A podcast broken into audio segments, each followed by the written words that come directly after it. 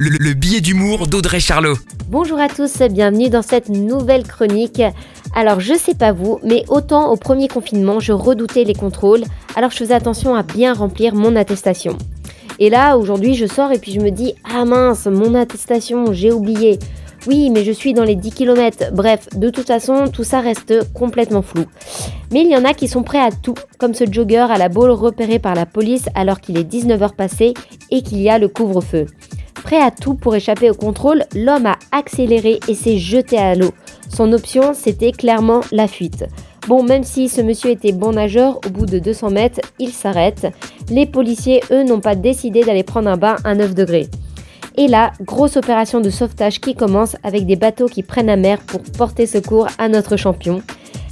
Cette petite course-poursuite lui aura valu une grosse peur, un bain froid et une amende de 135 euros assortie d'une convocation au commissariat. L'idée du jogging, bah oui, on est d'accord, mais tout ça pour éviter une amende, peut-être pas. Il a dû se faire un double entraînement quand même ce jour-là. En tout cas, je vous souhaite une très belle semaine.